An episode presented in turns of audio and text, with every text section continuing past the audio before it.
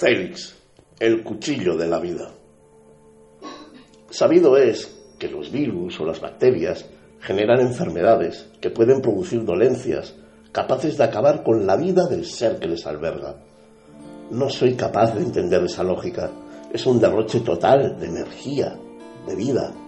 ¿Por qué lo hacen? ¿Cuál es el motivo? Un día, escuchando a mi maestro, me despertó a una nueva realidad, como no lo había visto antes. Toda superpoblación conlleva una extinción a gran escala y el ser humano está a punto de conseguirlo. Félix Rodríguez de la Fuente fue y es uno de mis grandes maestros.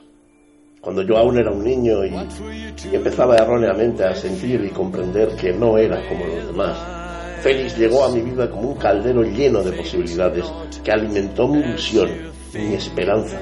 Y hablando de animales, fue capaz de transformarme por dentro. Era un chamán de las emociones, de los sentimientos. Su fauna, sus pirámides tróficas, solo eran el anzuelo, la excusa perfecta con la que llegar al alma de cada persona para transportarnos a un saber mucho más importante, mensaje global, el de pertenencia a un entorno, esencia de una especie, la nuestra, entroncada a fuego con un planeta que nos alberga, que respira vida y que está en grave peligro por nuestra culpa, originando el caos y la extinción de vida. Me enorgullece pensar que sigo los pasos de mi maestro, humildemente, pero orgulloso de pensar que no dejo que esa estela se pierda en el tiempo. Cada vez que publicamos un libro, regalamos cuentos o damos una charla a alumnos de colegios, descubro en los ojos de esa gente la llama de la esperanza, las ganas de intentarlo una vez más. Mi anzuelo, mi enfermedad, mis vivencias y la manera de entender la vida que todas ellas me han regalado. Por eso es importante lo que hacemos, porque generamos luz en la mirada apagada de la gente.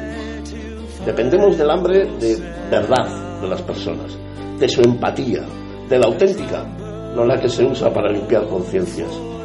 Por eso sois tan importantes, porque nuestra dificultad radica en la necesidad de la verdad. Félix usaba, como yo, la pasión, la ilusión, la trafalaxia para mostrar una verdad trascendental, a unas sabiendas de que había que dosificarla.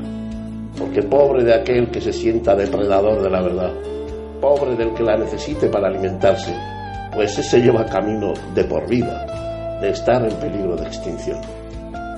Y así, así me siento yo.